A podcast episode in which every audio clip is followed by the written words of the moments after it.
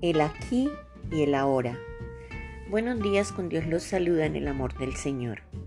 Estamos en una época donde se habla mucho sobre el aquí y el ahora. El pasado y futuro ya no tienen relevancia. El pasado no lo podemos traer a la hora y el futuro no ha llegado y no sabemos si llegará. Todos los seres humanos vivimos tratando de revivir el pasado o soñando con el futuro. Programarse, soñar, desear no es malo, pero tampoco podemos olvidar lo único real que tenemos y el poder que éste tiene sobre nosotros. El ayer es historia, el mañana es un misterio, pero el hoy es un regalo y por eso se llama presente.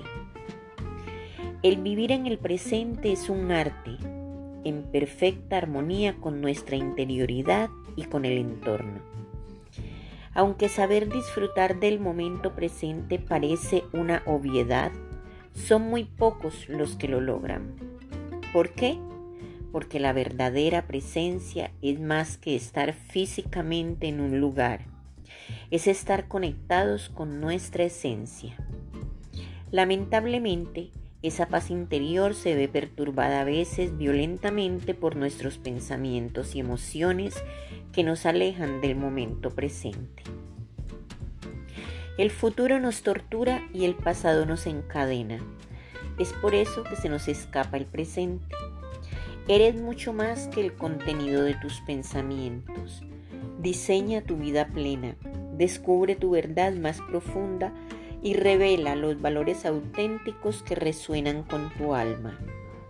Descartes, el famoso filósofo francés, dijo, pienso, luego existo. Esta frase define la forma con la que el ser humano moderno se identifica a sí mismo. Lo que pensamos de nosotros mismos no nos define, sino que son solo conceptos que no logran abarcar nuestra verdadera esencia. Además, la cadena de pensamientos que constituyen nuestros diálogos internos produce un ruido que nos desconecta de nuestra esencia y del presente. Eres mucho más que tus emociones. Ellas influyen en nuestro pensamiento y en nuestra conducta. Aunque las emociones son parte de nuestro ser, estas son pasajeras y no contribuyen la parte más profunda ni real de nosotros. No estemos predeterminados por ellas. Las emociones son fenómenos temporales, como son las tormentas que pasan siempre y el firmamento continúa allí. Como dice Eckhart Tolle, el autor del Poder de la Hora, no te tomes tus emociones demasiado en serio. Estas solo se instalan si nos identificamos con ellas y dejamos que se posesionen de nosotros. Aprendamos a disfrutar el aquí y el ahora. Lo demás no sabemos si llegará. Y lo pasado ya pasó.